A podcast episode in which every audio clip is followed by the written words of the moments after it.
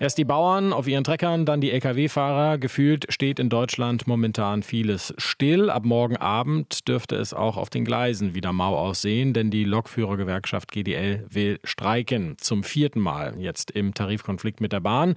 Und das Ganze für fast sechs Tage am Stück. Thema für Wirtschaftsreporter Viktor Goldgar. Guten Morgen, Viktor. Guten Morgen, Christoph. Welche Tage muss ich mir jetzt als Bahnfahrer anstreichen, als da läuft nichts. Also los geht's in der Nacht von morgen auf übermorgen, von Dienstag auf Mittwoch. Ab 2 Uhr in der Nacht am Mittwoch sind die GDL-Mitglieder bei der Bahn zum Streik aufgerufen. Das heißt, ab Mittwoch wird man's spüren und dann eben die ganze Woche bis kommende Woche Montag 18 Uhr. Das sind also fast sechs Tage. Und da reden wir vom Fernverkehr, vom DB-Nahverkehr, von der S-Bahn Berlin zum Beispiel. Und im Güterverkehr, da geht's schon am Dienstagabend, also morgen Abend 18 Uhr los. Das merken wir aber natürlich als Passagiere nicht ganz so direkt.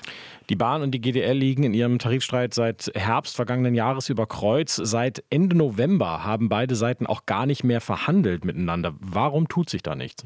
Naja, der Knackpunkt ist einfach, es geht ums Thema weniger Arbeiten. Für die Schichtarbeiter, also Lokführer, Zugbegleiter, da will die Gewerkschaft GDL ja runter von 38 Stunden die Woche Arbeitszeit auf 35 Stunden und zwar ohne Minus beim Lohn, mit einer Tarifsteigerung obendrauf, 555 Euro mehr pro Monat fordert sie, plus noch eine Inflationsprämie.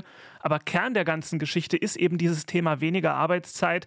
Denn klar, Schichtdienst quer durch Deutschland in der Bahn, das ist anstrengend. Freizeit wird vielen Menschen einfach wichtiger. Und da ist Klaus Weselski, der GDL-Schaff, bislang eben immer hart geblieben. Wie sieht das Angebot der Bahn aus?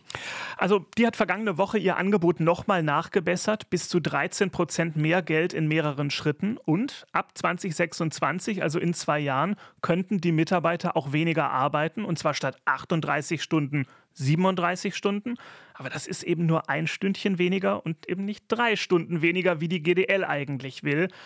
Weil, wenn es drei Stunden weniger wären, dann müsste die Bahn nach eigener Aussage 10 Prozent mehr Mitarbeiter einstellen. Da sagt man, das kriegt man so schnell gar nicht hin. Jetzt sind bis zu 13 Prozent mehr Gehalt oder mehr Geld nicht wenig und äh, in Sachen Arbeitszeit ja, hat sich die Bahn ja auch so ein bisschen bewegt, zumindest laut dem aktuellen Angebot. Warum bleibt die GDL so hart?